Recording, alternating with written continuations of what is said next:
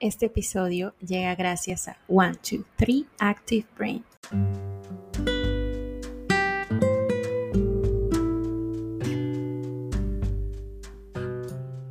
Hoy hablaremos acerca de esa luz que se enciende en algunas personas y que, aunque su intensidad a veces pueda ir entre subidas y bajadas, perdura para siempre. Me refiero a la vocación docente. Brindaremos algunas ideas clave para mantener la llama encendida. La palabra vocación proviene del latín vocare, que significa llamado o acción de llamar. Se entiende como llamado hacia un determinado fin o destino. Ser docente requiere de una vocación de servicio y pasión cuando iniciamos la carrera, lo hacemos con una gran ilusión y energía. Queremos vibrar en el aula con nuestros estudiantes y preparamos los mejores materiales para verlos aprender felices. Nos preocupa saber qué les interesa, cómo prefieren aprender, cómo se sienten y qué los hace sufrir si vemos que no están pasando por un buen momento. Más allá de la mera transmisión de conocimientos, un docente de vocación transmite emociones. La vocación docente no es algo ya formado desde que nacemos, ni tampoco es algo que se forme en cinco años en una universidad. En realidad es una mezcla de ambos. Hay personas que desde pequeñas, ante la pregunta, ¿qué quieres ser cuando seas grande? responden alegremente, profesor, profesora, otras ingresan a la carrera docente y ahí recién descubren la vocación. Otras personas que están en diferentes carreras o trabajos también la descubren en ese momento, quizás después de muchos años. Un docente de vocación tiene cualidades que se van formando y fortaleciendo durante toda la vida. Entre ellas se encuentran el manejo de emociones, facilidad para la comunicación, escuchar con intención, paciencia en abundancia, disposición para seguir aprendiendo, entre otras. Algunos docentes tienen ciertas cualidades más desarrolladas que otras. Sin embargo, eso sí, estas no pueden faltar en un docente de vocación. Entonces, ¿cómo mantenemos la llama encendida? Reconoce tus cualidades cuáles se encuentran en muy buen nivel y cuáles necesitas mejorar.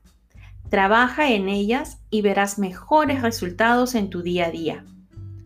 Felicítate por tus logros y los de tus estudiantes. ¿Lograste ese objetivo que tanto anhelabas?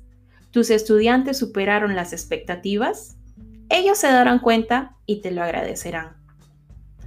Organiza tus actividades para que éstas no consuman todo tu tiempo. Decimos que ser docentes es trabajar 24/7. Sin embargo, esto no debería normalizarse. Programa tus tiempos para planificar, para investigar, para evaluar, pero también el tiempo para ti, para tu familia, para las otras cosas que llenan tu vida de satisfacción. Involucra a los padres de familia en la educación de sus hijos. Conversa con ellos e indícales concretamente cómo pueden ayudar a sus hijos en casa. Procura brindarles un material simple y claro que pueda facilitarles esa tarea. Recuerda que ellos no son docentes, así que mientras más simple y concreto, mejor. Conversa con tus colegas. Pregunta qué les funciona y qué no. Busquen formas de trabajar interdisciplinariamente. Docentes unidos jamás serán vencidos. Sigue aprendiendo. Cada cierto tiempo, procura llevar un curso, no necesariamente de pago en alguna escuela. Hay muchas oportunidades para aprender por Internet y gratis. Haz una pausa. Ser pacientes puede ser agotador. Es mejor actuar con cabeza fría y todos nuestros sentidos. A veces es momento de apagar todo y reconectarnos con nosotros mismos para volver a empezar. Busca inspiración. en redes sociales, en internet, en nuestros mismos compañeros o a nuestro alrededor. Podemos encontrar nuevas ideas. A veces ocurre que por años enseñamos el mismo grado. Modifica la sesión, actualízala, renueva los materiales, adáptala a tus nuevos estudiantes. Aliméntate a tus horas. Come balanceado, mantente hidratado, duerme por lo menos 7 horas cada día y haz alguna actividad física. Esto parece difícil, ¿no? Dormir 7 horas, 8 horas. Pero si nos organizamos, poco a poco vamos a ir viendo que sí tendremos tiempo suficiente para descansar. Y claro, no te olvides de hacer actividades físicas. Tener buena salud nos hará docentes fuertes y con más energía para seguir adelante en nuestro día a día. Establece recordatorios para cada una de estas actividades. Finalmente, sonríe.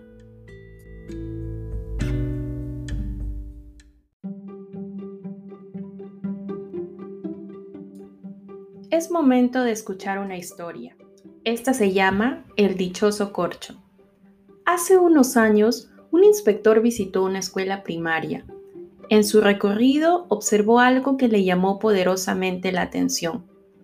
Una maestra estaba trincherada en la parte trasera del aula. Los estudiantes tenían un gran desorden. El cuadro era caótico. Decidió presentarse. Con permiso, soy el inspector. ¿Algún problema? Estoy abrumada, señor. No sé qué hacer con estos chicos no tengo láminas, el ministerio no me manda material didáctico, no tengo nada nuevo que mostrarles, ni qué decirles. El inspector era docente de vocación. Vio un corcho en el desordenado escritorio.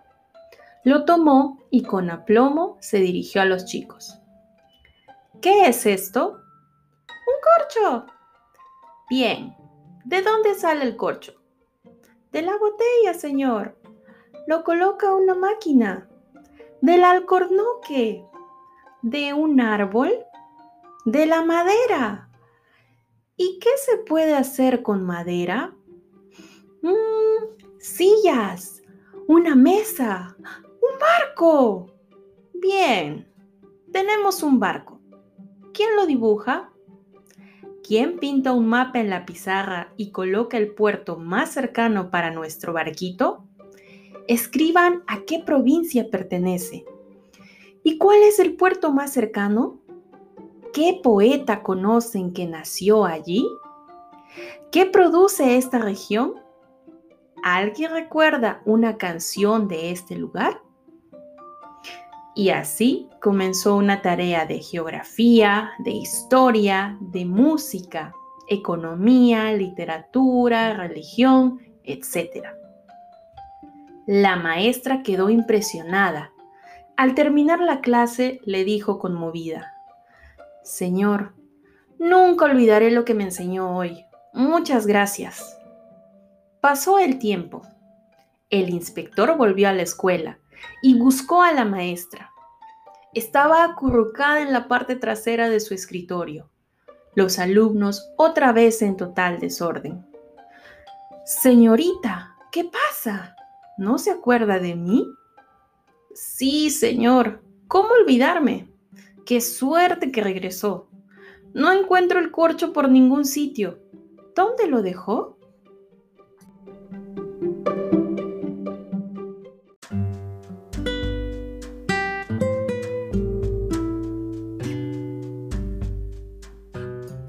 Recapitulemos.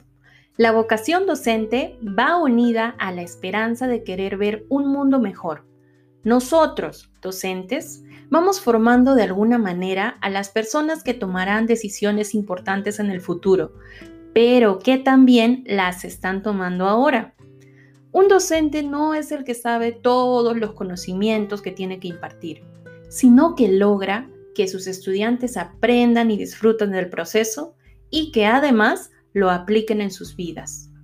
No podríamos terminar este episodio sin mencionar a quienes se unen a esta carrera porque no les quedó otra opción, porque era la carrera más fácil para ingresar a la universidad o porque no había otro trabajo.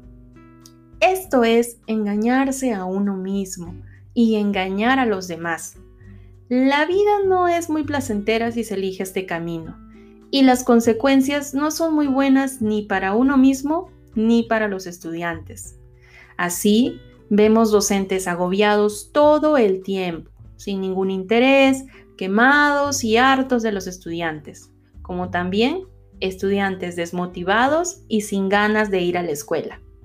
Es mejor seguir buscando nuestra verdadera vocación o como dice Ken Robinson, encontrar nuestro elemento. Por otra parte, desempeñar nuestra labor con entusiasmo y dedicación no es suficiente. La vocación docente no debe limitarse al amor por la profesión. Quien tiene verdadera vocación se plantea la excelencia como meta, cree en el perfeccionamiento, reconoce la necesidad de adecuarse a los cambios y elige posicionarse como actor y no como mero espectador en el escenario actual. Es un privilegio poder dedicarse a lo que nos apasiona. No todos tienen esa suerte. ¿Y tú? ¿Por qué eres docente? Sigue los consejos que te brindamos en este episodio y mantén la llama encendida.